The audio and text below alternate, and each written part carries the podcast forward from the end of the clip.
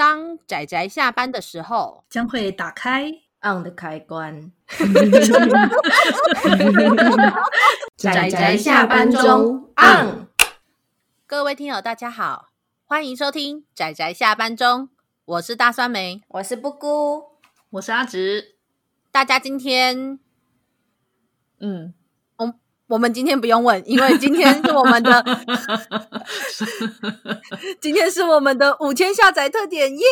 哦，好诶，你刚刚讲的讲的很顺的。那个，嗯、呃，虽然说是五千下载特点，但是我们现在距离五千其实已经有一点距离了。之前的近况报告也说我们有超过一万下载了，所以如果还有人在等待我们的五千下载特点的话，那真的是很不好意思哦。反正已经变成只是借着这个借口来讲一些还没有代理的漫画。我很高兴有机会可以这样闲聊嘞，真的。所以我们的特点基本上就是一样，跟就是近况报告的延伸，其实，嗯，只是有主题的，有主题的。你知道特点通常都是那个作者画起来特别愉快的那一种，没错，就是那种什么后记啊，对 之类的。好，那我们在这一次一样就是期待中文代理的作品终集，我们对我们还有下集。那至于什么时候出生呢？我们我们不是说了怀胎需要十个月吗？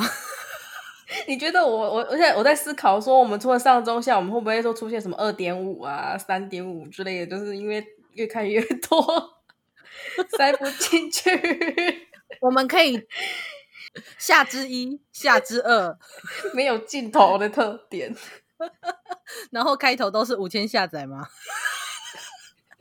欺骗听友的感情。好了，那呃，那在要准备开始讲我们的特点主题的内容之前，就是我们要来。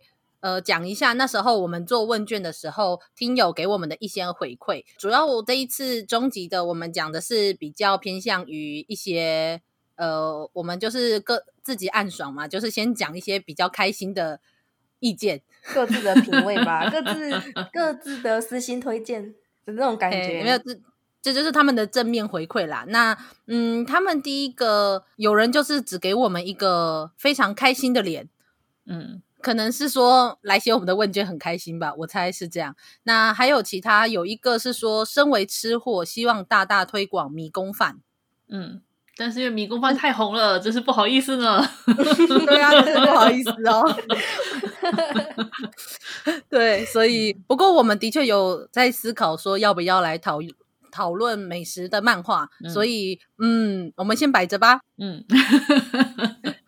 那呃，另外一个是说，谢谢你们录制这个主题的节目，从噗浪上面看到你们听得很开心，期待更多的内容，然后给我们一个笑脸啊，这真是太开心了。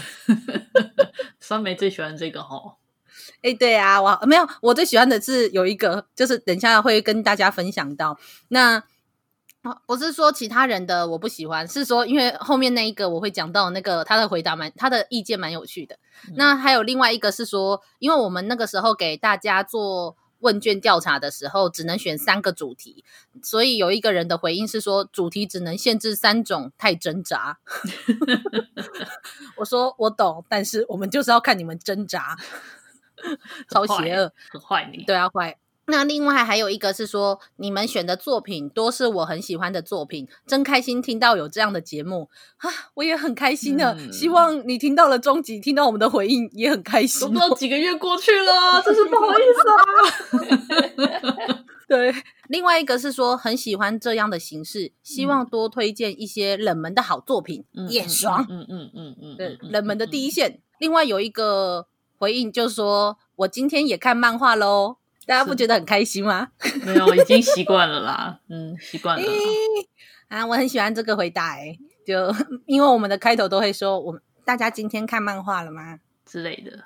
所以好啦，那就是算是一些回复。那如果我们还出产下集的时候，就会讲一些别人呃这些听友对我们的一些改变的一些建议，这样子。那我们就算是开始嗯正式的主题讨论喽。唉。天哪！然后因为上次我们的也是那时候我们是推八本嘛，上上集的时候我们推了八本，那那八本的内容主要都是我们大家看过而且都觉得很棒的。那接下来我们的终极这部分呢，就是我们有各自推自己喜欢的作品，可是不一定会觉得对方的作品 好看，所以吵了一阵子之后，我们就决定说好，那就一人两部，一人两个推荐位，自己推自己喜欢的漫画，就这样。所以就变成要自己痛苦了。上次一开集的时候，大家就丢出来很多候选嘛，丢出来大家一起痛苦。然后这次一个人两一个人两个推荐位，你要自己痛苦，哦，痛苦最久了。哎、欸，我我的痛苦才无奈好不好？我想讲的两部都都，都被带领，这不是很好吗？这好事啊，有什么不好的？好了，你升天得了便宜又卖乖，就长这种人，没错。不好意思，而且你这样升华之后，你又有其他推荐位可以用，羡、嗯、慕。嗯，谢谢谢谢大家，我就是爽，谢谢大家，谢谢大家。好了，那总之，呃，因为大家应该大家应该可以听得出来，今天没有趴趴熊的存在，因为它变贵宾了。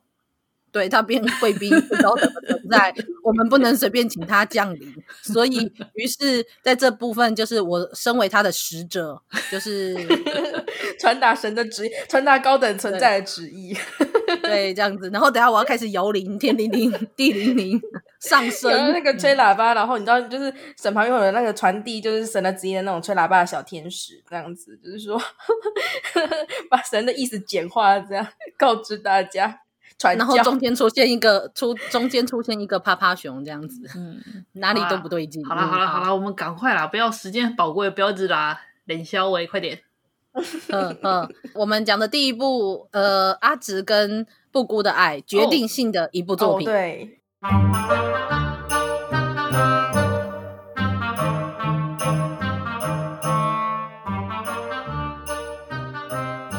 对这部好，那我我我来讲哦，因为反正是我的推荐，我推荐的。当时其实看到了之后吧，然后就我就觉得啊，就是他了。然后布姑也说，嗯，就是他了，就是他了。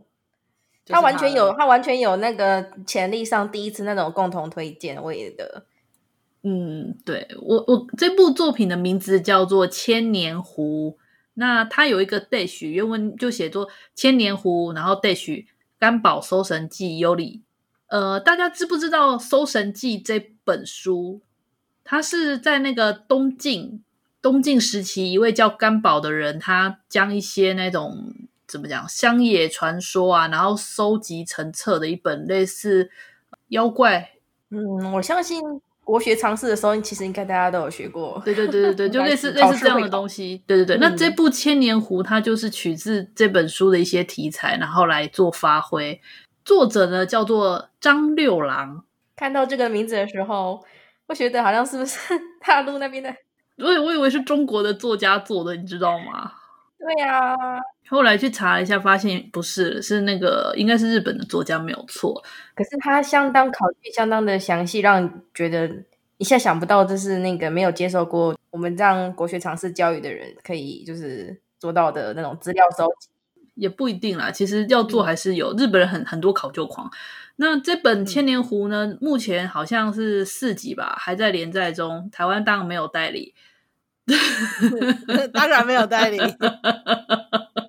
为什么会特别想提这部的原因呢？是因为它在它是一只千年妖狐作为主角。问题是呢，它的故事呢是借在那种严肃，然后却意外的搞笑，嗯、就是用画的很好的画面，然后意外做出很神奇的搞笑效果。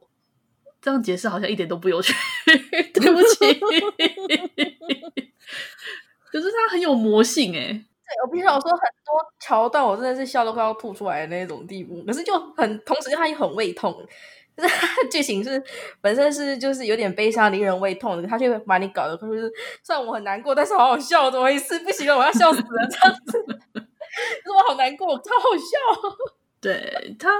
他其实是讲说一个名为广天的千年妖狐，然后因为他想要跟别人那个人类比知识，一开始故事这样，最早作者好像是在网络上连就备受欢迎，那渐渐的就变成就出成了那个单行本，那原本故事就是一只叫广天的千千年妖狐化身成人类的样子，然后去跟人类去比知识。结果呢，他那时候他就决定去捉弄当时一个叫做张华的那个才子吧。结果却被那个这位张华的好友识破身份。那么 这位他的好友为了对，我觉得识破身份那个实在太好笑了，我那时候整个笑翻。然后结果他就说，他就后来那个为了要能够让他这个朋友醒悟，所以他反而就去砍了一株千年神木之类的，然后用那个千年神木砍了的那个火光，可以据说可以映照出那个妖怪的身影。就没想到那个千年神木其实是那个我们这只广天这只妖狐的好友，所以就发现故事我突然间沉沉严肃沉重了起来。嗯，但其实它本身还是很好笑，我也不知道怎么解释这么令人情绪混乱的作品。我个人是很喜欢他改编的那种巧思，真的是可以看得出来是，是不是只取表象而已？就是他实际上就真的有好好读过、好好了解过，然后再把它消化再做出来的，不是那种只取表象的那种改编。嗯，而且那个广天他有那个人形跟妖狐的造型，然后狐狸的样子很可爱，然后变成人的时候就是。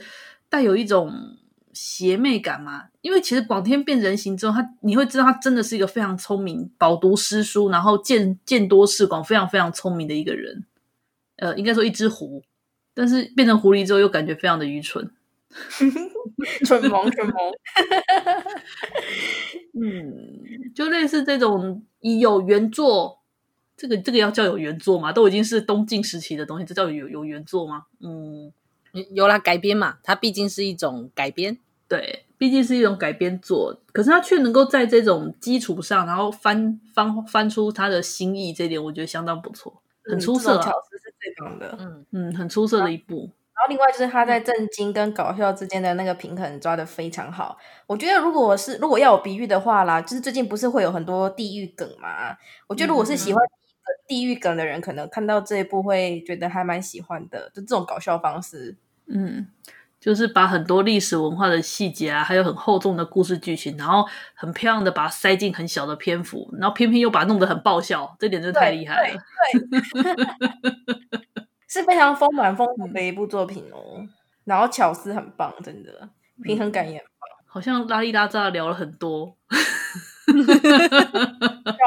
好看的，所以就只能说好，这部这部蛮推的啦。就如果大家觉得想看看搞笑的话，我觉得这部 OK，真的可以。看着好笑对我来讲，就是真的是笑着笑着，我就整个我完全不行哎，我完全就是后来笑到整个就是没办法拿住我，是这种程不是那种轻笑，而是真的是不行啊！我 要我要笑到吐的。强力推荐《千年狐》，阿紫跟姑姑的强力推荐。哦，对，我跟阿姑的联名推荐。好，结束。诶，联名推荐吗？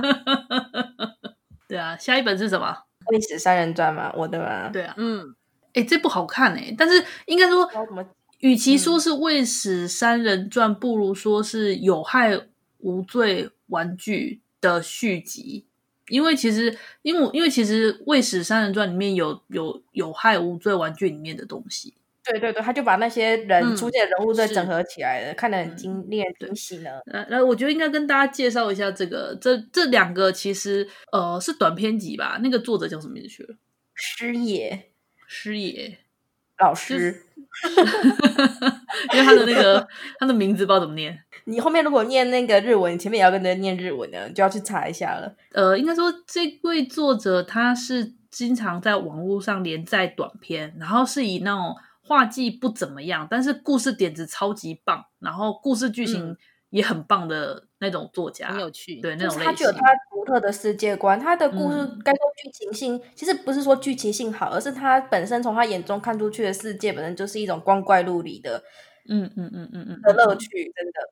嗯，很荒诞的一种，你觉得，哎，怎么有人的眼中或脑中是这个样子？对，所以魏史，所以那个有害无罪玩具跟未史三人传都是他的短篇集的集结、集结成册的作品。嗯，嗯，所以这应该算是两本，应该算是第一集跟第二集吧。真要说的话，对，只是因为未史三人传它比较有统一的一个主题，就是三人传啊。哎，我觉得那点子真的超棒的。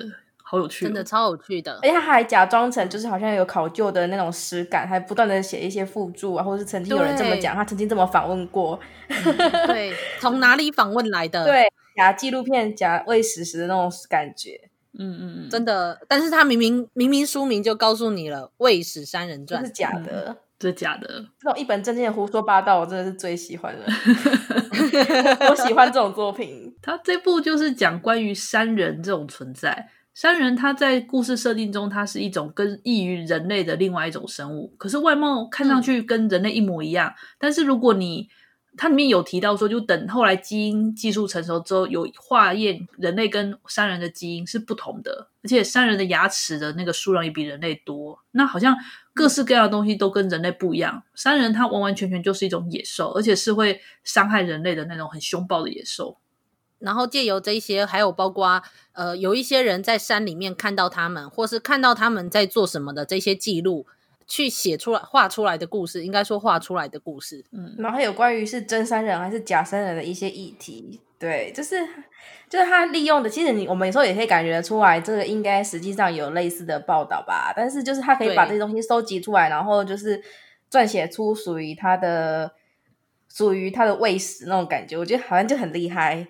嗯，真的很有趣。你你甚至觉得说啊，他已经说是未死了，所以应该是不存在的。但是你又看着他的记录，就觉得这个记录好像说不定就真的存在这个世界上的某一个地方，以假乱真。嗯，对对对，真的是很有趣的作品。但是除了《伪史三人传》里面，还有其他短片也很有趣啊。像其实我真的就很喜欢《有害无罪玩具》这一篇啊，里面的提到的各式各样的那个玩具吧，哇，超级有趣的、啊、那点子。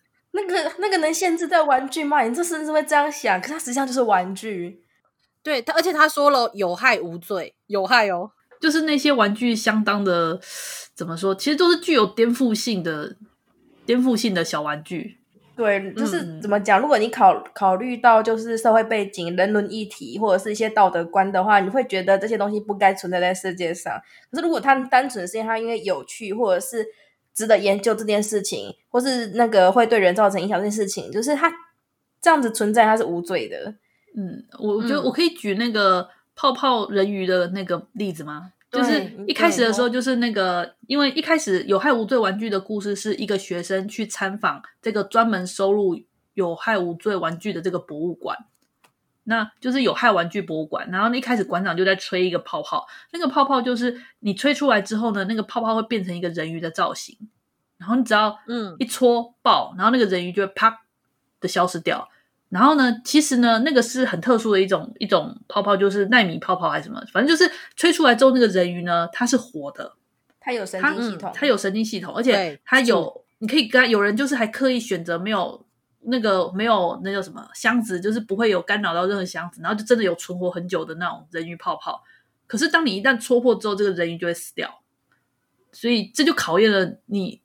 你创造一个生命，然后你就这样把它杀掉，它只是一个泡泡，所以就是有这种所谓的道德上的纠葛之类的，所以这个后来这个玩具就不能贩卖，就很多类似这样子乱七八糟的玩具。首先，这个这个作者这个创意就很棒，嗯，那另外就是他把这些创意堆叠之后，创造出了这个有害玩无罪玩具的概念，然后以及最后那个博物馆形成跟那个博物馆馆员，反正他有几个短片是把前面故事出现的人物整合在一起，可能就是。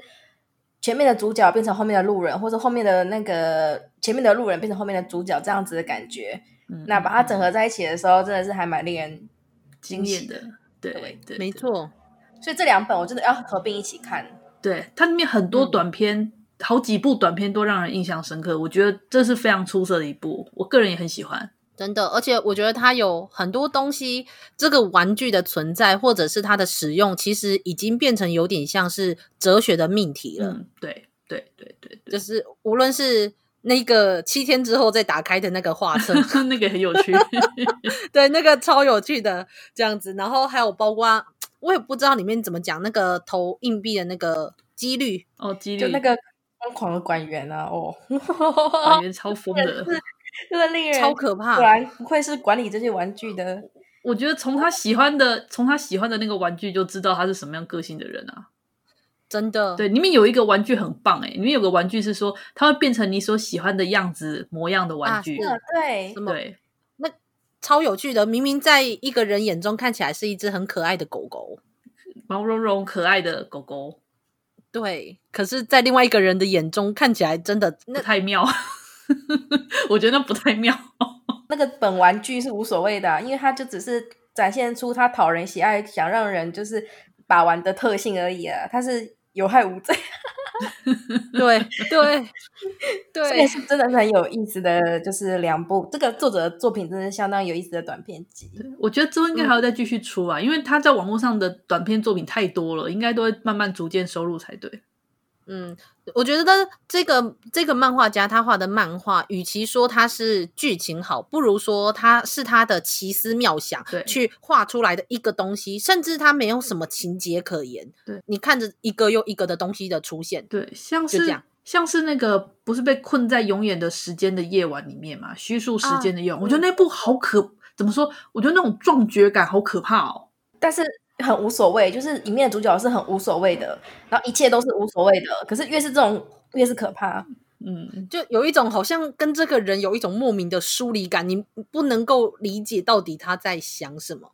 嗯，但是好像看着他这样生活，好像也还不错。我我不知道怎么讲那个感觉，嗯、因为他过得很自在，耶，他哪里很自在？他不是都崩溃过很多次？我我知道，可是我的意思是说，你知道崩溃完之后，就是那种无所谓了，就自得其乐。对，就好像你的人生就理所当然会是这个样子。我们的人生中一定会碰过很多次很崩溃的时候，我们可能甚至觉得这就是我们人生中最痛苦的时候。嗯、然后，但是过完之后，你好像又恢复了。正常的人生，嗯，一般的人生，嗯、那我你知道就，因为我是觉得那个主角如果不这样，他没办法撑下去。可是他已经有了，是没错啦，他已经有了，反正他自己都这样了，这世界怎么样都无所谓的，有一种有一种这种对啦，是没有错，这种味道就是弥漫在整部短片，整个短片里面，让人家就是看得不寒而栗。对，就是。哦，对，我懂，但是但是不对，我不懂。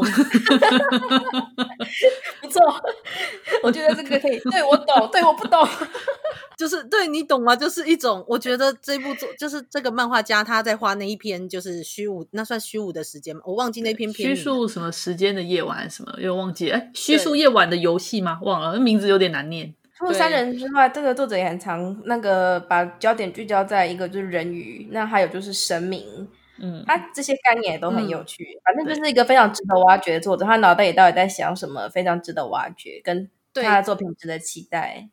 对，看这部作品的时候，你不要去想说，哎，可是这个时候不合理啊，这个时候比较合理，什么之类的，不要想这些事，你就去享受他这些奇怪的点子下展现出来的你从没想过的世界，嗯、就是看这一个漫画家他最重要的事情。嗯嗯嗯嗯嗯。嗯，没错，我觉得是这样，嗯，很有趣，很有趣，喜欢。好，那让我们进行到下一步。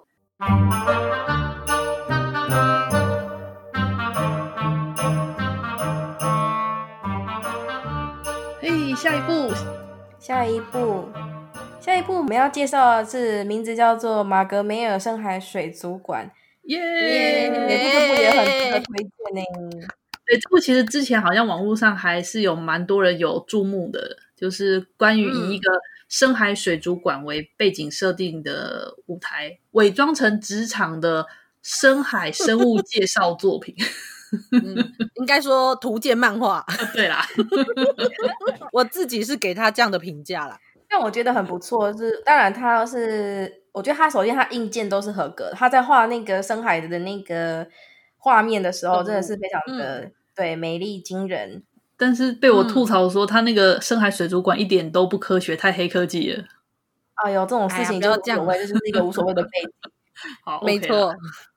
不过反正就是突然有一天，人类就是呃，可以跟外太空媲美一样难进的深海，突然间人类就有办法在深海间的一个可以抵抗水压。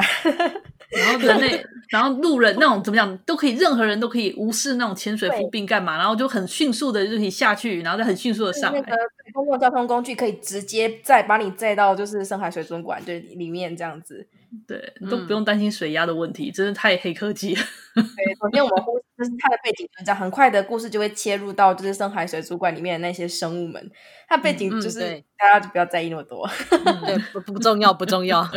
那我很喜欢一个地方，就是说他在画那些深海生物的时候啊，非常的认真，而且他没有把它萌化。他里面的角色总是说很喜欢那些深海生物，嗯、很可爱什么的。是，但作者没有把这些深海生物萌化，他就是原本深海生物该有多、嗯、多么的奇形怪状，他就有多么奇形怪状。我非常的欣赏这一点。然后说他很可爱，嗯、对、嗯、对。然后就不太对劲，没有啦，不会啦，也不会啦。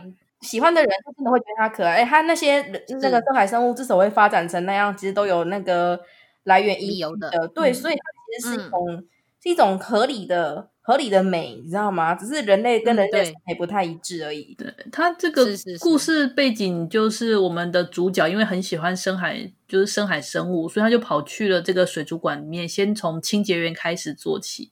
那之后，因为就被馆长看上，嗯、然后就开始去从那个助理，那叫什么助理饲养员吗？还是什么？反正总之，他就先从那种鸡饲养助理类似这样的，然后慢慢的去接触。那有点类似章回事，就是每一次每一章节都会发生一个小短篇的故事，然后借此带出一种那种深海生物这样的故、嗯、这样的、嗯、描绘深海生物，然后一边描绘就是一些感情，对，把亲情、爱情、友情等等，或是。一些情感部分的，然后去跟深海生物做连接。对，还有就是他与他的那个职场的同事们之间的故事之类的啊，是啊，没错。嗯，嗯，我觉得我选择这个推荐位，我这个推荐位要给他，原因是因为我觉得这种作品真的实在是非常值得鼓励与嘉奖。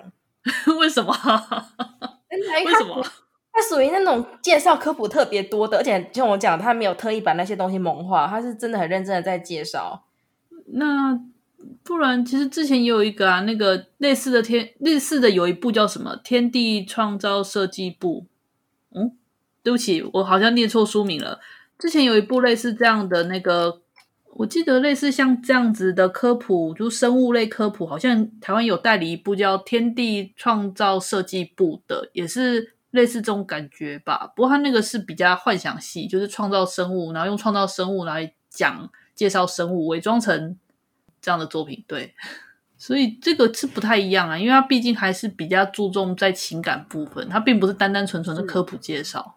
嗯，它是属于把两者结合在一起的，嗯、互相就是怎么讲映衬的那种作品。嗯，我个人还蛮喜欢这部作品，有一部分是不仅要面对的是他自己可能能力不够。没有办法去评估说现在这个深海生物有发生了什么事。那我觉得另外一部分是，他也面对到了有时候单纯的爱心是不够的，或是没有办法去运行这个水族馆的，会面临到。虽然说我觉得它里面其实已经还蛮梦幻了啦，但是我觉得它会面临到有一些现实上面的一些冲突。我觉得这这一点也是不错的。水族馆或动物园的那种经营经营者会遇到的事情。对，因为像例如说，我以前有看过有一部也是兽医的漫画，嗯、它里面就是讲出一个非常冲突的案件，就是真正把保育区里面的鳄鱼抓出去倒卖的，其实就是执行要想要维持这个保护保育区的，算是管理就是管理的教授吧，因为他说没有钱就没有办法保育更多的鳄鱼，嗯，然后我那时候就觉得啊，这真的是一个非常。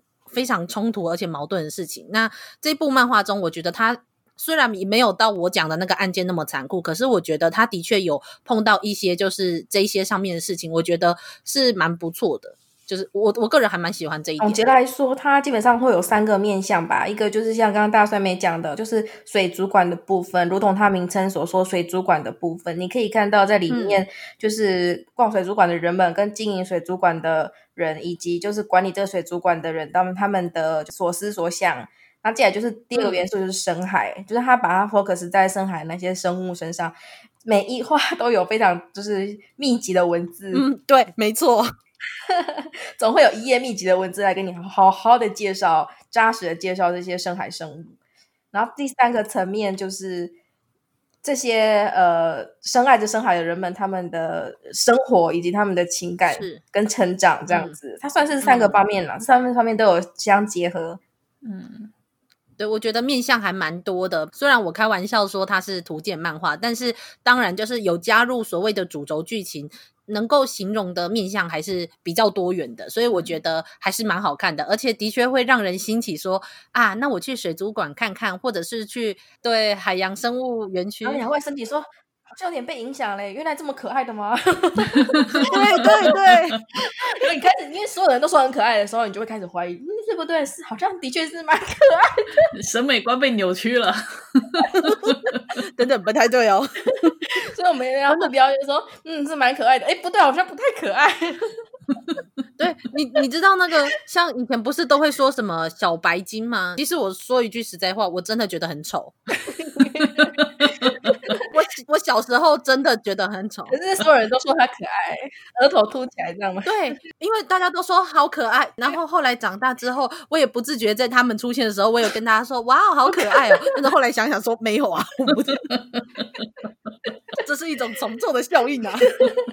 当所有人都说很可爱的时候，你会开始思考，开始寻找他的可爱之处。哎、欸，可是可是那个不太一样，那个是从众效应。但是我觉得漫画是真的有把很多生物可爱的地方画出来，就算。嗯、呃，整体来说，某一些生物真的不是很可爱。可是我平常就还蛮喜欢看那个 Discovery 有关就是海洋的部分。我那时候看的心情都是吼，就是新奇，然后又有点恶心，可是又觉得有点可爱。然后我看这部的时候，新奇、恶心跟可爱，好可爱开始占上风。所以这部的话，我觉得算是中规中矩吧。真要说的话，水准我是觉得水准以上，嗯、因为它有非常多的优点元素，嗯、所以我选了它。而且还有那个决定性的，就是你知道馆长出来的时候，真的是非常的开心，喜欢馆长。对，刚刚布姑还在那里讲一大堆原因，我在心里吐槽说：不对吧？你不是因为这些选择这一步的啦？他的确是综合分很高啊，可是你也知道我备选实在太多了，然后为了选一个的时候，我就想说，那我就按照你知道所谓的私信推荐，那就这样吧。嗯，那为什么呢？因为里面有妇女呢，好棒。对，好棒，好棒，好香，果然是私心推呢，真的。综合分实在是很，那个综合分的确是相当高的，大家相信我。嗯，因为我觉得这一部作品画出来，它有一定的难度，是它没有办法，你想怎么画就怎么画。我觉得这这是一个我觉得会给他加分的部分，是我觉得如果有以现实中的很多东西，无论是深海生物或者是水族馆。的运行之类的东西去做基底，我觉得这种比较职场跟有现实知识背景考量的作品，我觉得它的难度会比一般的漫画还要高。其实，可是我其实也有思考过这个问题，但我其实我不觉得就是有这种参考的难度会比较高，我就要看这个作者本身的适性是什么。因为有时候有参考的，有的作者擅长的是把已经有东有的东西，然后加上他自己的巧思做得更棒啊。有的真的作者非常擅长就是无中生有，像我们刚刚前面推荐的两个千年狐就是属于就是前者，他就是把有的东西做得更棒。那那个。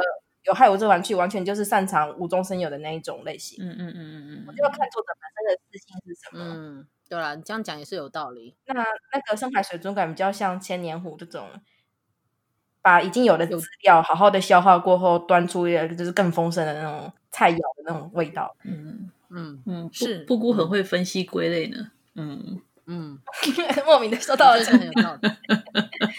因为我是认真这么觉得的，因为有些人就是超有天赋的，啊，像你，你超爱的石黑正数就是这种无中生有的天才啊。哦，可是大家都不喜欢他。没有，他只是知名度比较低而已，他没有不喜欢，只是知名度偏低而已。好了，我们这样就够了，我们今天有 Q 到他就够了。好，下一位。好，下一位，下一位，下一位。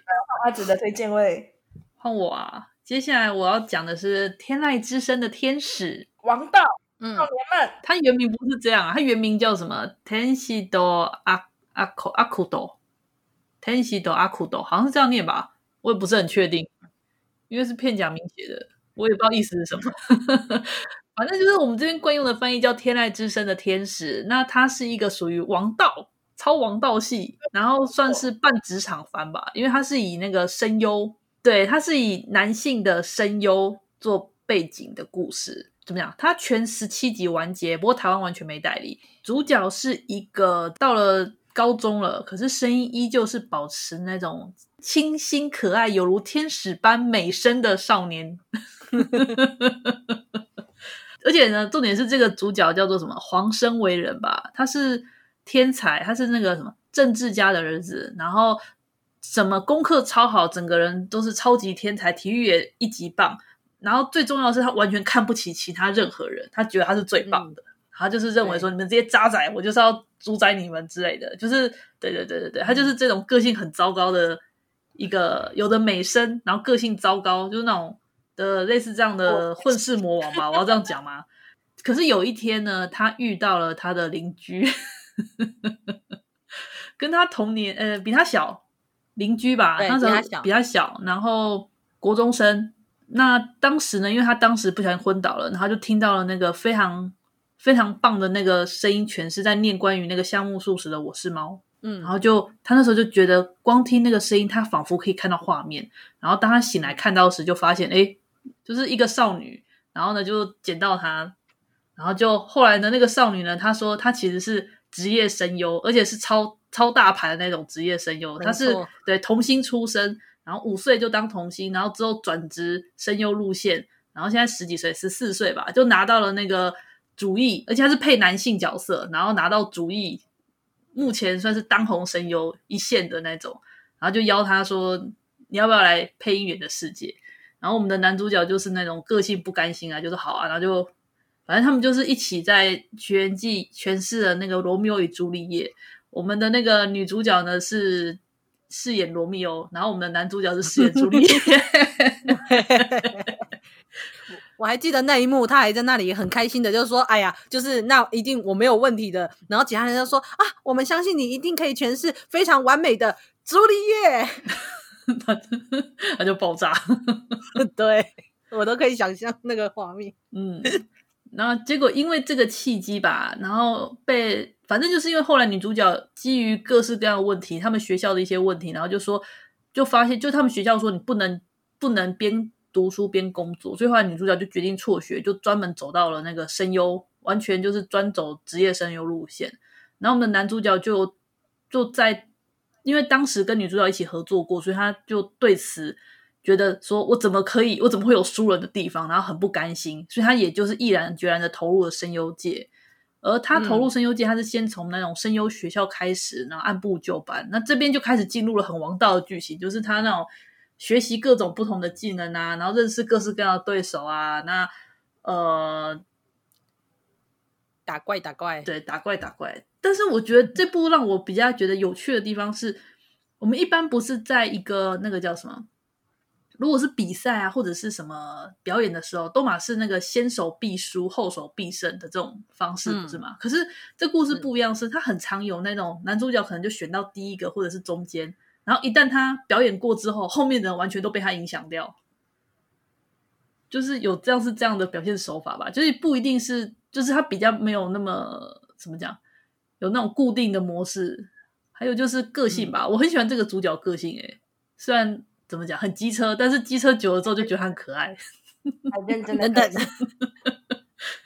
没有，我就我我觉得这种机车久了很可爱，然后那种超级别扭、傲娇。我知道男主男性角色当主角，然后是傲娇，你知道那个心情看得非常开心。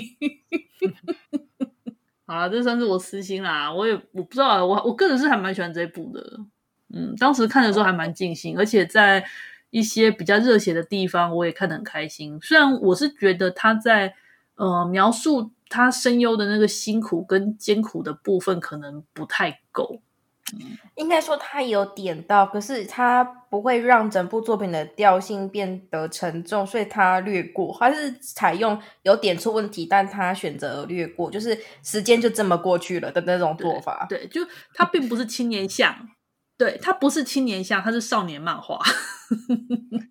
要这样讲，他是少年漫画，他并他因为有一些少年漫画本身是都不太会提到，就是完全就是正向的方面去描述。可是他其实会，他其实会提到一些比较困难的点，然后而且解决方法其实没有什么解决办法，就是本人就是熬过去。那他的诠释方式就是时间就这么过去了。那里面其实时间点还过蛮长的，就是从他他后来也是，后来男主角好像也是也辍学吧。我记得，然后就跑去，也是也是辍学，然后跑去那个声声优学校，然后从那个基层开始慢慢的做，然后想办法争取争取从小配角开始一直争取试镜试镜，然后争取角色这样子，好热血啊！嗯，很热血呢。嗯，可是我还是觉得要好好读书。我同意了。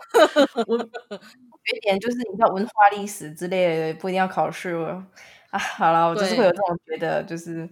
不一定要大学，但是我会觉得说，你至少高中先毕业，然后你可以再去做。但是至少，例如说，你哪一天真的不得已，反正他其实不都念到高二还高三了吗？对啊，也可以，对啊，对啊。然后他就被退学啊，啊然后家里家里也不谅解他，就跟他中断关系啊。所以后来不是白天打工，晚上。晚上上晚上上声优学校的课程，然后去参加试音，这样就很辛苦。但他就是很轻描淡写的带过这一段，但其实真的很辛苦。对，他就只是变成了两句话在这那个主角嘴巴里这样带过。他不是没有写描写，因为如果他如果一部少年漫画想要就是撇开这点，其实也是有不少。作品就是这方面就是变得很淡，可是他其实 有诶，他其实不少篇幅在讲，但是真正辛苦的部分就是他不会影响到像阿紫讲的，就是他基本上就是一个愉快爽漫，然后傲娇、嗯、看着男男主角傲娇真的很愉快这样子。然后最好玩的是男主角配的角色绝大部分都是女性角色，我还蛮喜欢的，就是他都抢各种女性角色那边，就看一堆女性声优，就他一个男的的，也还蛮有趣的。对啊，我也觉得蛮有趣的，因为因为这一部我只看了前面开头，其实我觉得蛮有趣的，可是因为太长了，我还没有时间把它看完，看得慢就是这点这点可惜。嗯，哭，我也没办法。不过我是觉得蛮有趣的，因为尤其当我前面是看到学员季结束嘛，其实就蛮前面的，嗯、但是我就看到男主角不自觉把自己的心理投射在朱丽叶身上的时候，那个瞬间我就哇哦。的那种感觉，我蛮喜欢看他里面后来他诠释每个角色的那些表现手法，嗯，就是很热血，但也蛮精彩的，嗯，所以我觉得这部还蛮有趣，可以看。好哦，我也蛮蛮期待的。诶，作者是谁呀？作者叫做那个平川彩，平川彩他台湾的话有代理他一部作品，就是那个那个叫什么？我印象中是《歌舞伎》那部，其实我看了，那部我其实有看一半以上，可是他其实他的调性跟《天籁之声的天使》还差还蛮多的。对，里面里面的话，其实我之前有看，因为我看了《天下之声的天使》，所以我后来有回去追他的其他的其他的这一部，跟他最近还有一部是画消防员的，可是因为那消防员的踩到我的雷，设定上踩到我的雷，所以我就把它放弃了。诶，反正我们我们大概就可以知道说，这个作者基本上都是会采用现实中的职业来做他漫画的题材。嗯那基本上走向都是王道的少年漫画走向，就是奋斗、努力、成长，然后还有很多小伙伴的这种类型。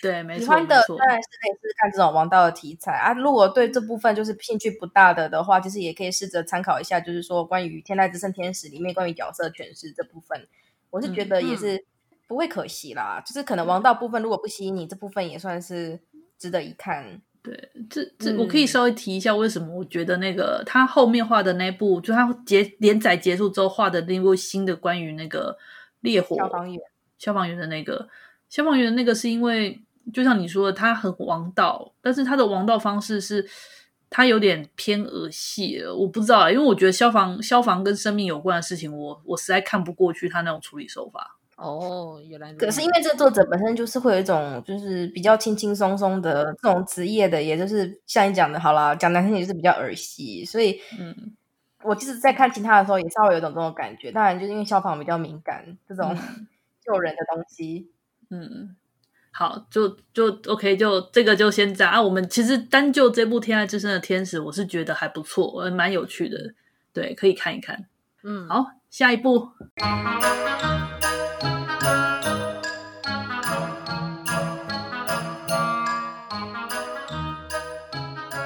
我的部分了吗？哦，那部我也很喜欢的。哦，对，我这边的两个，因为都被代理的，一部呃，一部是阿卡，之前跟阿直推荐过的阿卡，另外一部是我之后诶，也许在这个特点的前后会上的一部叫做《末日尽头的卡农》。那这两部都被代理了，所以如果有听友希望。哪一部作品被代理的话，可以就是当我干爹，让我去负责买。什么当你干爹？不要这样好不好？到处找干爹，哎呀，反正说是这样说，也没有人来当我干爹，我还是会自己乖乖买漫画。嗯、好啦，那我今天要讲的第一部作品，就是我推荐的我的栏位，我的扣打。嗯，第一个叫做《黑暗集会》，我喜欢。好，对，我也很喜欢。我没看过，没没关系，我今天就是来当听众的啊，可以啊，没有问题。那这部作品其实是用片假名写的，所以它的其实就是写成英文就是 Dark Gallery，、嗯、就是黑暗集会合在一起的意思。嗯、那刚开始在看这个名字的时候，我只觉得它好像是哪里黑黑暗暗的故事吧。那后来你一看故事的内容，你就会知道为什么它会叫做黑暗集会，因为真的黑，所有的黑暗都聚集在一起的那种感觉。我我觉得那是直译啦，就变它其实它是灵异漫画、灵异灵异故事、灵异故事，但是被我笑说这其实是收集神奇宝贝，然后是神奇宝贝培育家的故事。对，这是一个也是升级打怪，但是你嗯，对，这是一个有力量系统的故事。这样讲有点有点怪，我我觉得从头解释，从头解释好了。他算双主角吧，双主角。嘿，对哦，我先稍微提一下，会来看这部作品，其实是我们的粉砖上面有一个听友推荐的这样子，所以非常感谢他的推荐，我们觉得、嗯、我们都觉得蛮好看的。嗯。这一部作品，它漫画家是叫做近藤宪一。那目前在日本已经出了五卷，现在还在继续连载。故事主要是在描绘，就是两个主角，一个是已经当大学生的，叫做幻灯和银多朗的这个男主角。那另外一个主角是一个，它里面都叫他灵异萝莉的 夜宵，很有趣。嗯，对，叫做宝月夜宵。嗯，故事是来自于说幻灯。呃，银多朗这个男主角，他拥有非常强，应该算是很强大的灵异体质吧，会不断的吸吸引很多奇怪的东西到自己的身边，嗯、百分之百会引发灵异事件的灵异体、灵超灵媒体质，没错，超强。所以他其实在外面做什么事情的时候都战战兢兢，因为他可能经过一个可能会发生灵异事件的地方，他就会全身冒汗发抖，然后没有办法没有办法行动。的那种程度，嗯，因为他以前以前发生过一些事情，所以他对于自己融入社会其实非常的害怕。他的青梅竹马宝月勇子。然哦、这个青梅竹马也是一个非常香的一个女，我好喜欢她、哦、女生，我好喜欢她，她超有趣的。就前面看起来，这个勇子她是一个青梅竹马，然后帮助银多朗去融入社会。但是这个勇子她的内心，我觉得是三个人里面应该算是最不正常的一个，最病的一个。可是我我反而很喜欢她，因为你知道吗？她虽然很病，然后是一个很恐怖的跟踪狂，跟很恐怖的那种监控分子，但是她却对主角是真正对他好。然后他也不会真的对他做出完全会危害他的事，他只是手段非常的呃，让人觉得靠腰这个人好病哦，然后笑起来也觉得靠腰这个人好病哦，哇，这个人心机好重，好可怕哦。但是他因为他真的对男主角，就是他因为他喜欢男主角，然后他也真的对他很好，嗯、在他面前表现也一切都是就是就是一个很可爱、很很漂亮，然后很照顾他的青梅竹马。没错，但是我们读者都知道他是一个很惊人的、惊人的。惊人的变态跟踪狂，对，到什么程度呢？大家自己去看作品就会知道了。嗯、但是重点倒不是放在勇子身上。嗯，虽然勇子跟银多朗以前似乎发生过什么，但是故事目前是没有讲到的，只说他们以前发生过一些跟灵异相关的事情。嗯、但是这个时候，其实我觉得最重要的主角就是宝月夜宵，她是勇子的算是堂妹嘛？嗯，堂妹，她天生双瞳，只是因为他一年前发生了车祸。然后那个车祸的时候，他父母因这个车祸过世，然后他也因为脑部重击，所以他变得说他可以看得清晰，原本看不清楚的东西，然后智商突然提高了。那在他发生车祸的时候，他亲他有亲眼看到的是妈妈的灵魂被一个非常奇怪的物体给吸走了。就为了要去把妈妈的灵魂带回来，所以他踏上了收集宝可梦之旅。对，我也是想说，最后就要想要成为宝可梦大师，不对。好，那这部作品最有趣的不是说哦，有一堆跟灵异相关的人哦，勇子本身是没有什么灵异体质的，可是他呃，他很喜欢灵异的事件。那在整个很多事件里面，他是负责开车带他们到处爬爬照的那一个角色。嗯、那重点就放在夜宵身上，我觉得这部作品最有趣、最值得。看的一个看点就是夜宵身为一个小萝莉，但是非常的聪明，所以他知道他看得出来，当初带走妈妈灵魂的那个呃，算是怪物吗？还是灵体？是一个非常强大的灵体。嗯、因此他知道，如果我要去把妈妈的灵魂带回来，我一定也要成为一个非常有强大力量的人。所以，于是他就开始他的练蛊之路，嗯、练蛊。对，我对于夜宵的特色是在于说，它的除灵跟练蛊的方式是非常古典。它并不是那种像是什么除灵什么有超能力用灵异打，不是不是，它是用古典派，它是那种怎么讲，拿那种除灵的那种什么灵酒啊，或者是那种用盐呐、啊，或者是就是把你封进那个什么呃玩偶里面啊，然后绑上嗯。弄上头发或者弄上什么东西，然后把你锁住，就是他是用很古典的方式，然后把收集恶灵，将恶灵那个把它依附到那个玩偶身上，然后再把这堆依附了恶灵的玩偶呢塞到一个房间里面。然后让这些他们在里面互相的、嗯、互相厮杀，然后因为他有一个机制，他他用他想出了一个很有趣的机制，就是呃替身。当如果你把你身上的像牙、那个指甲或者是头发塞到玩偶里面，如果你受伤了，这个玩偶就会替你替你受伤。然后因为你没有灵魂，所以你受伤了，那个灵魂它也会痛。嗯，那就用这种方式互相去放了，他就放了很多只，每一个每一只那种放了恶灵的玩偶都放了，然后就让他们。互相牵制，因为这样恶灵他也不能随便攻击你啊。那假设那个恶灵攻击你了之后，那些会痛的灵魂就很生气啊，然后就会气这只恶灵，然后他又把这只恶灵抓到之后，把它丢进去，然后其他恶灵就攻击这只，反正就是用这种方式去练蛊啦。对，他是让他达到一种平衡，他让原本应该他自己，例如说他出去要打怪、收集鬼怪的时候，那对方对他造成的那些伤害，全部都会借由他替身的那个机制，分散到了他房间里面所有玩偶，就是各个不同的灵体的身上，那他们就会感受到痛苦。所以当他好不容易把外面的这只鬼怪抓回来的时候，他会把它丢到房间里面，对房间里面所有的鬼怪说。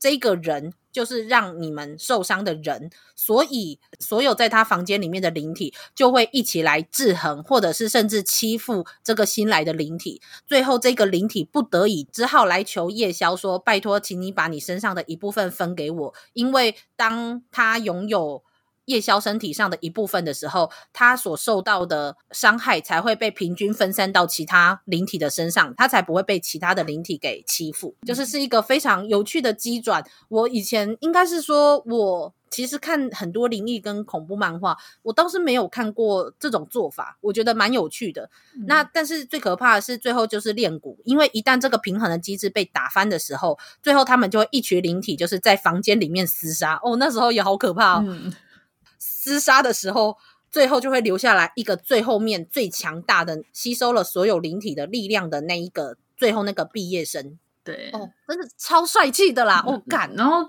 然后就开始收集这些毕业生，就是真正的战力。那其实他手头上还还有不少支毕业生。总之就是，然后他又把目标放在全市全日本的知名灵异地点，然后开始一个一个攻略去踢馆，去收集那些当地的那种强大恶灵。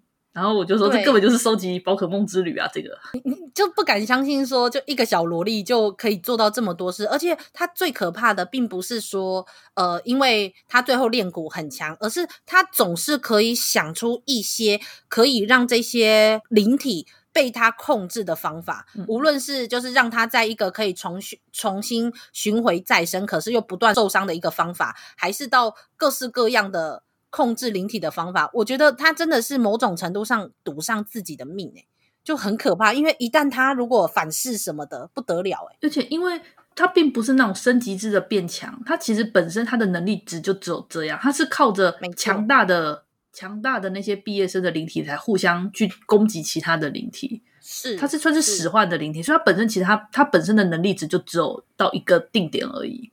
没有没有特别的提高，所以他都是利用一些比较我说的他比较古典的手法去收服这些恶灵。所以虽然说看起来好像有点很不可思议，但是后来想想好像也蛮有道理的，因为他本来就不是让自己变强，他只是去寻求一个机制来控制灵体。嗯，所以我觉得真的很聪明诶，他不是自己强大的那一种主角。嗯嗯，嗯，而且看他们战斗。也蛮开心的。那中间后来发生了一些多余的事情，也不算多余，就是后来又多发生了很多事情，所以他们又不得已一定要去要去打更多的怪。没有了，我就觉得还蛮有趣的，就是没想到我有一天可以看到这样的作品，所以感谢推荐的听友，这部作品也推荐给大家，所以就蛮推荐大家去看看。嗯，这样子，我个人蛮喜欢的一部。对，我也蛮喜欢的。看看勇子如何变态，也是一个蛮大的看点啦。我觉得。哦，而且它里面提到的很多灵异地点，都是日本真的存在，真的是嗯、对对对对对，然后我就哇哦，好可怕哦，这样真的很有趣。好啦，总之我很喜欢这样的作品。嗯嗯，如果中文代理，我也很想，我也会去把它买回家。嗯，好，下一步啊，好，来讲，继续下一步啊，下一步也是我的爱。嗯。我的爱，好啦，我知道，因为这部其实有点电波。我真的要承认，这两年我基本上大部分时间不在台湾，但是我最期待就是这一部作品一出一新一话，我都马上看。呃，这部作品它其实一样也是片假名，它的直接翻过去的英文叫做 Golden Gold，直译的名字就叫做金黄色的黄金，然后觉得这名字真是莫名其妙。日本的封面，它在最下面有直接写中文，叫做《星神奇谭》。它是由曾经画过了一部叫做《克克》的，嗯，对，《克克时间暂停》这一部漫画，其实这一部作品有中文代理，嗯、然后直到第四集还第五集吧，但是日本就八集完结，我觉得有有点可惜，因为这部《克克》很好看，对，我还蛮喜欢《克克》的。然后他之前前他有动画画过《克克》，哦，真的有有动画画啊，我不知道啊。有有克克，嗯、然后因为因为我我个人还蛮喜欢克克的，所以当时有这个《星神奇谭》时，我有稍微去看一下。但是看了几回之后，我觉得这个看得我眼睛好痛啊！为什么？很可爱啊！你知道你刚刚那个有如那种之前深海水族馆你说那个深海生物的那个心情，你知道吗？可爱。好，呃，对，因为这部作品《星神奇谭》这部作品，我得承认它真的有点电波。如果你 catch 不到它的电波，你会觉得这真的是一个莫名其妙的故事。我甚至我自己很喜欢这部作品，我都不知道这部作品最后想要做什么的这种程度。就是作者想要表达什么，其实是令人疑惑的一件事情。对对对，对，可是它就本身作品本身就有一个诡异的美感嘛，反正诡异的乐趣就是那种哪里美感呢？哪里？对呀、啊，好棒哦！你知道，就是一种，我的我是真的觉得这种诡异会让人家有一种就是移不开眼睛的魅力。没错，没错，我是我是有这种感觉。没错，当然你很难承认说它就是一种普遍大众上审美会觉得会觉得一种荒诞。啊，好漂亮哦！哇，好可爱哦，温馨什么的，但是它就是诡异，乡野间的神明，然后诡异哦，那个脸，对，那个脸太让人移不开视线了。对，然后你的眼睛会移不开。对，呃，对他这部作品，它是绝为呃，应该要念枯萎形态啦，这个字如果中文字应该念枯枯萎形态。它从二零一五年开始连载的作品，它就是那时候得到了二零一七年这本漫画真厉害，この漫画がすごい的。 男性部门第五名，所以我跑去看，没想到一看就完全爱上。它主要是在描述说，濑户内海就是日本的三个大岛，中间有一个濑户内海，靠近广岛附近有一个叫做宁岛，这是一个架空的岛屿。那这个宁岛上面有一个国二的高国二的女生叫做早坂流花，她的故事真的发生的非常的频繁。就是这个女生她喜欢的男生叫做吉川，而且可以看得出来，枯萎形态完全。不怎么想要画这个男生的故事，因为这个吉川到了后面已经七本的篇幅了，还没有名字。那这个吉川他要去大阪念高中，你知道为了什么吗？因为大阪那边有非常大间的 Animate。就这样，因为他是个死宅啊，还不错啦，这点还不错。但是，但是因为流花就是不希望喜欢的男生离开宁岛上面，因为他想继续留在宁岛。于是他那时候在不太开心的日子中，他在海边捡到了一个木质的神像，于是想说，既然是神像的话，就要把它放到空着的祠堂。那他找到一个空着的祠堂放进去。就很随意的向这个很诡异的神像许了愿，说：“拜托，请在宁岛上建造一个比大阪日本桥更大的 Animate。”看起来是一个好像很不实际的一个愿望，但是她就是一个国二的女生啊，中二的女生嘛。然后一切都改变了，就在这个时候，哦天哪，哦超有趣的，我真的好开心哦，这部作品超好看。然后最后就莫名的这个。神像就从一个非常看起来枯萎小个的神像，突然变成了一个半个人大小的神像，而且就追在他的脚踏车后面，进入了他们家的民宿。呃，这个神像其实是有点类似所谓的福神的概念，而且它连它的外形都很像我们一般知道的弥勒佛那种圆嘟嘟，我圆嘟嘟肚子很大。我要打断那个那个那个诡异的东西，你跟我说它是弥勒佛。不不不是，我没有说他是弥勒佛，我说他是有一点弥勒佛形象。我的意思是说，他想要，我觉得就是个外星人啊，那什么鬼东西啦？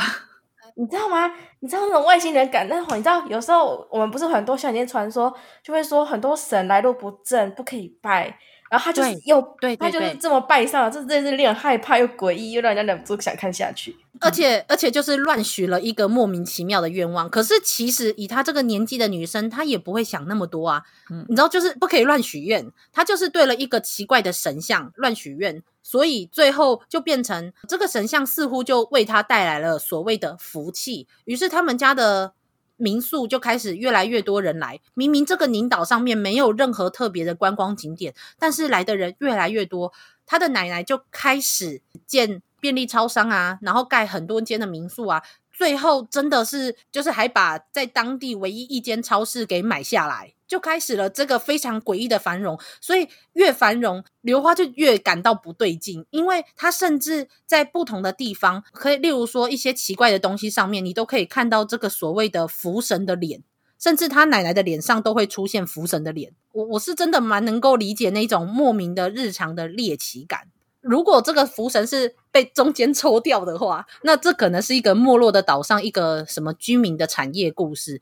但是你知道吗？就是。它完全就是加入了福神这个非常猎奇的一个元素，所以让整个故事带着一种非常诡异的魅力，而且一大堆诡异的东西会出现。我觉得还有一个重点是，福神虽然出现，它促进了很多经济的繁荣，但是真正让整个事件变得很诡异的，并不是来自于福神的福气，而是来自于人类的欲望。例如说，他的奶奶想要越做越大的事业，还有到每个。呃，宁岛上面他们居民和居民他们之间的利益关系，到最后真的有发生了一些伤害。那这些东西其实都不是福神本身带来的，都是因为人类的欲望被极大，或者是被推进，最后衍生出来一种很像一种歪曲的篇章。所以我觉得超有趣的，我觉得枯萎形态可以去描述人类的欲望放大的时候有多可怕。这件事情，我觉得。非常赞，嗯，我觉得这才是你喜欢这部作品的重点。我觉得还有电波感，还有那个电波感，没错。而且你知道吗？它里面的每一个角色哦，都是超级平凡而且常见的人。无论是他们国中生，他真的不是什么特别的少年漫画或少女漫画的主角，完全不是。无论是个性、行为、想法、价值观，都不是。那旁边还有什么写不出作品的作家啦，然后有野心，但是因为历经那时候日本泡沫经济的奶奶啦，然后或者是各种老年化严重的离岛住民，你就不觉得很有趣吗？就是这一个地方明明是这么的平凡，却因为加入了一个变数，就是福神，然后让他们原本压在心底的那种欲望，最后彼此勾心斗角到了这种地步，就是。我觉得超级棒的，把一种日常和猎奇、东方神鬼的那一种地方信仰嘛，那种结合的很好，很有趣。我觉得你把你把一部我觉得很电波、很诡异的东西讲的听起来让人会很想去看的。其实我自己看，我虽然没有全部看完，但是我自己觉得还不错。我看前面这部，我有看前面，嗯、我有我也是有看，嗯、我是也有看啊，就是可是就是我看到眼睛觉得很痛啊，那个福神的脸，我看的眼睛好难受。而且我很想说，那个福神其实刚开始看起来很恐怖，但是看到后面其实蛮可爱的哦。总之，好啦，大家应该听得出来，我真的超喜欢这部作品的哦。拜托，拜托，拜托，中文代理，超喜欢哦。而且《星神奇谭》，我觉得“星神”这个名字弄得蛮好的，因为是三个金嘛。不过那个时候好像我有看到日本的访谈，又有问说，就是为什么会。就是叫做心神奇谭，因为在目前的故事中几乎没有提到心神这个词，但是呃，他们好像说这个是伏笔，而且三个金是星这件事，好像日本人大部分是不知道的，因为这个是繁体中文才有的字。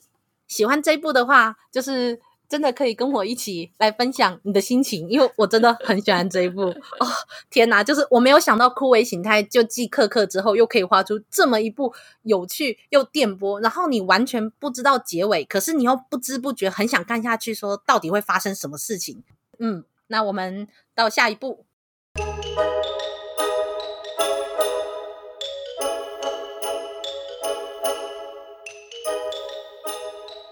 呃，趴趴熊不在，所以我算是代理人。我是使者嘛？对，你是使者，因为趴趴熊推这两部其实我都没看过。嗯，我也没看过。阿紫跟布姑目前是盲区，进入了进入了盲区。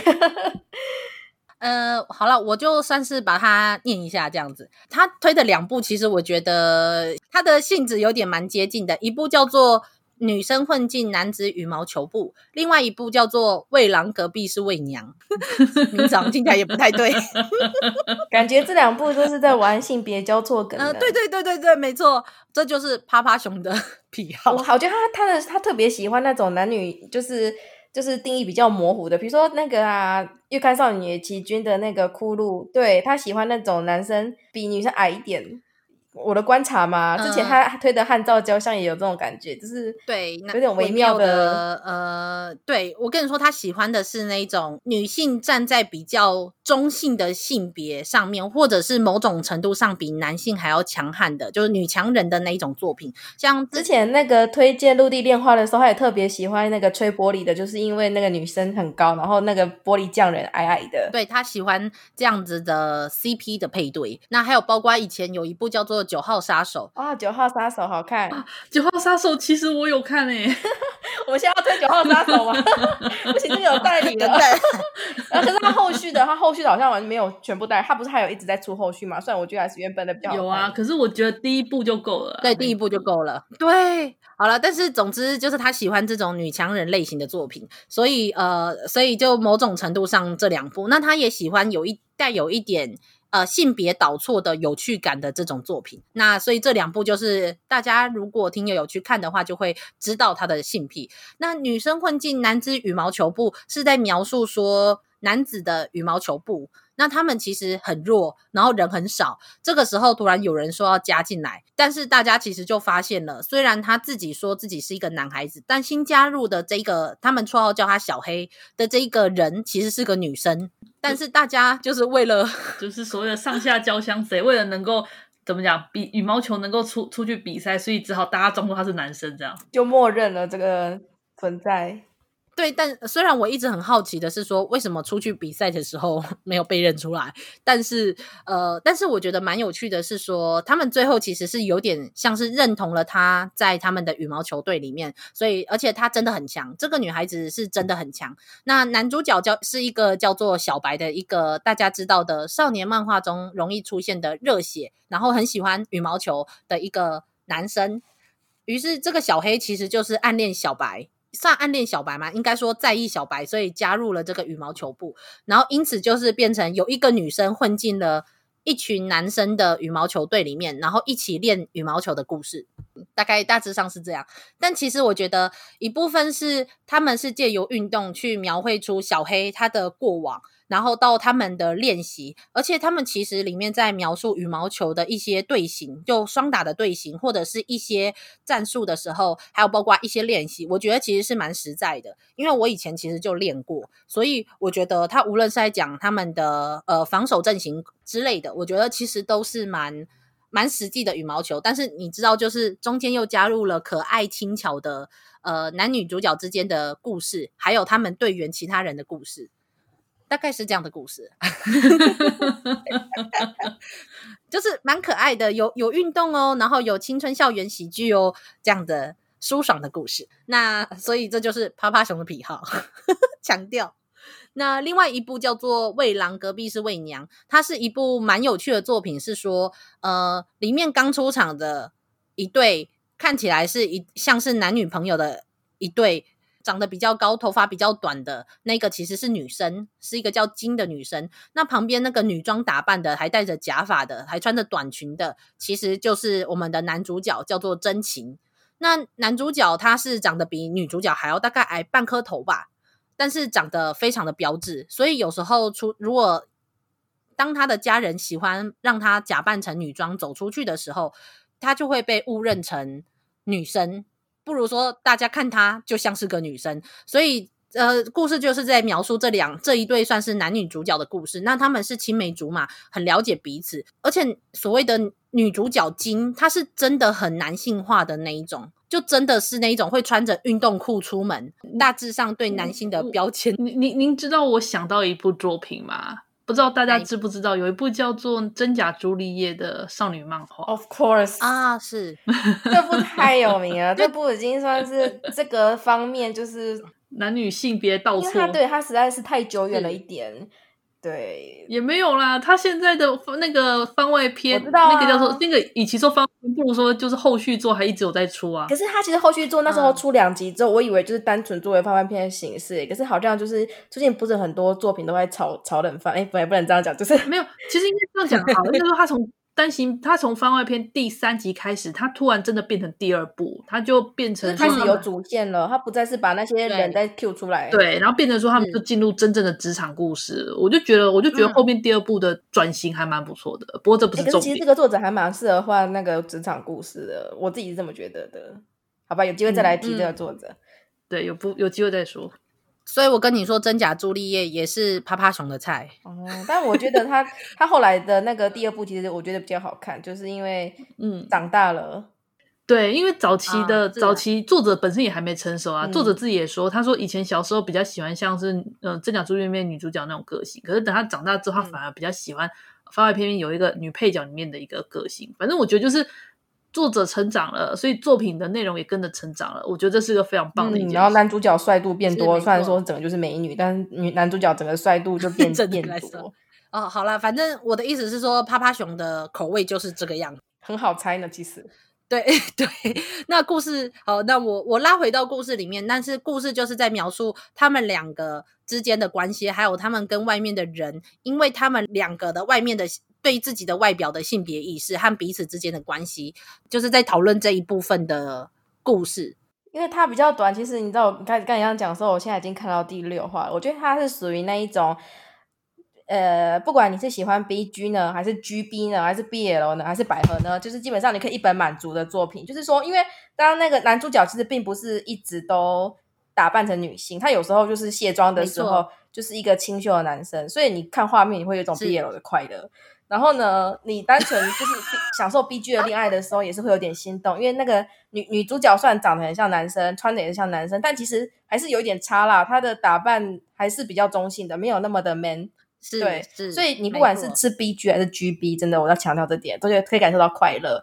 然后接下来就是她的内心深处，就是你会知道是一个女生跟一个打扮成女生的人在街上走，所以还有一种微妙的接近百合的快乐嘛。我不太知道这方面我不是很专业。没有没有没有没有没有没有没有，我觉得还比较接近 BL 的快乐，因为你会看到就是帅哥的画面居多。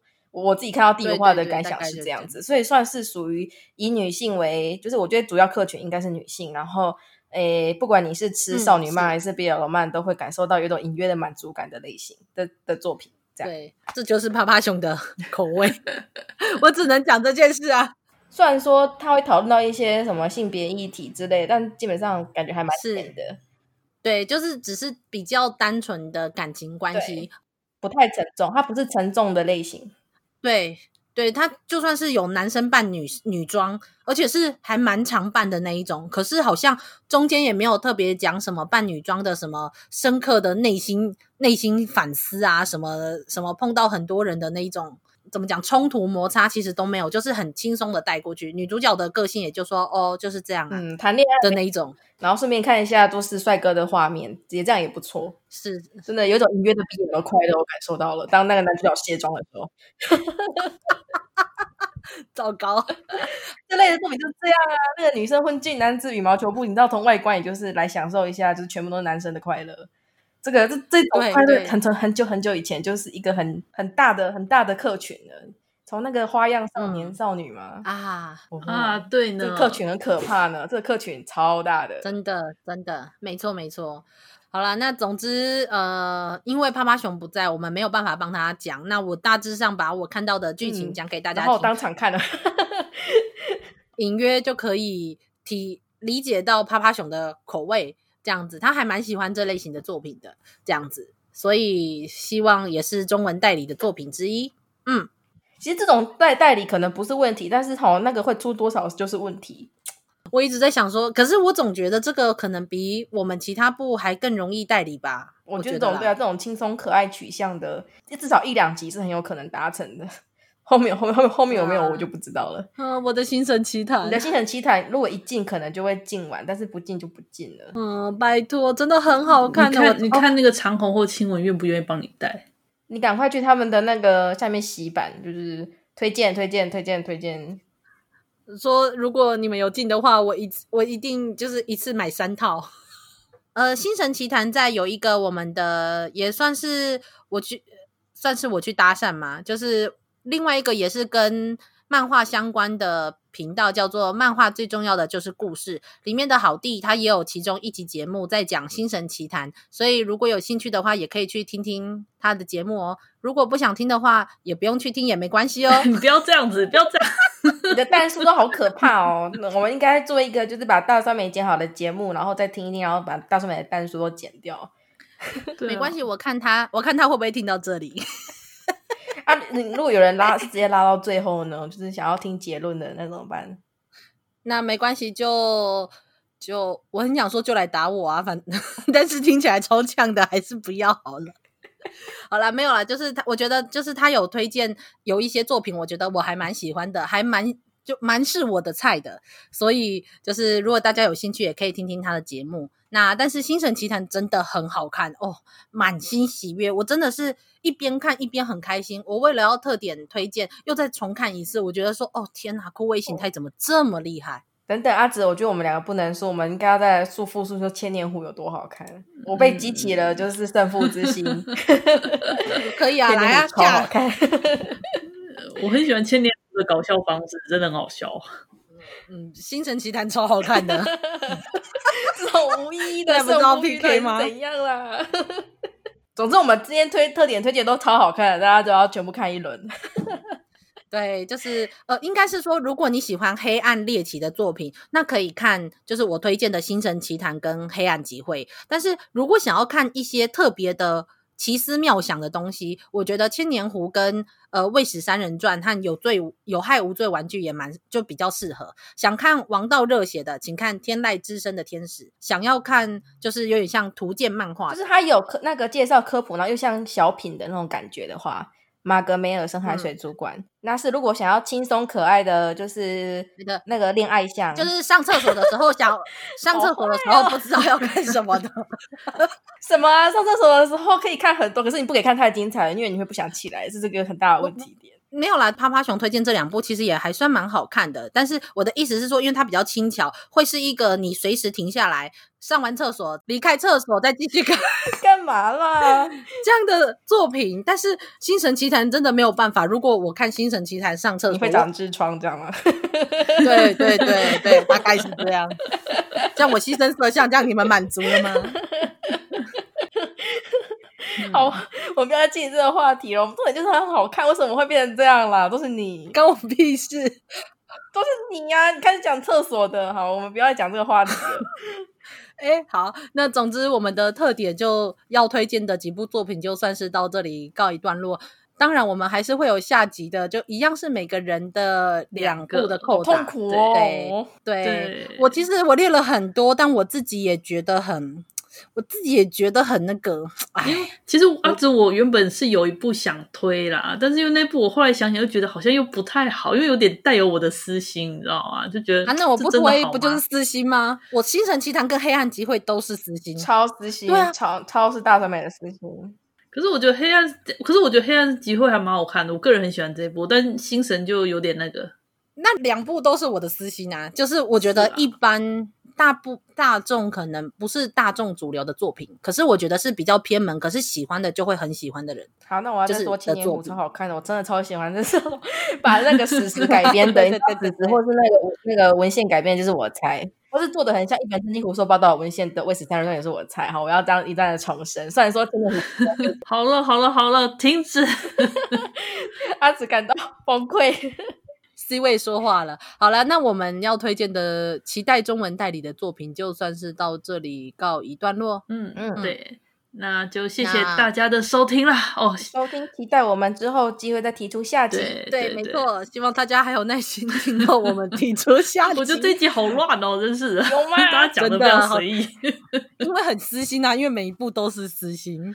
那下一次可以再更私心一点，嗯、没有问题的。好啊，好的。好欸嗯、我还会继续推猎奇黑暗向的作品，大家请记得，如果期待的话，可以来我们的各式各样的扑浪 Apple Podcast 上面，就是留言，然后跟我们互动哦。嗯，我觉得大家不要被大蒜梅带坏了。好，就这样，就这样，欸、今天就这样。好啦，那欢迎在下次收听我们的节目哦，大家下次再见啦，拜拜拜拜，大家拜拜。啊，上班，工作啦，我不要工作，下班了，回去回去工作喽。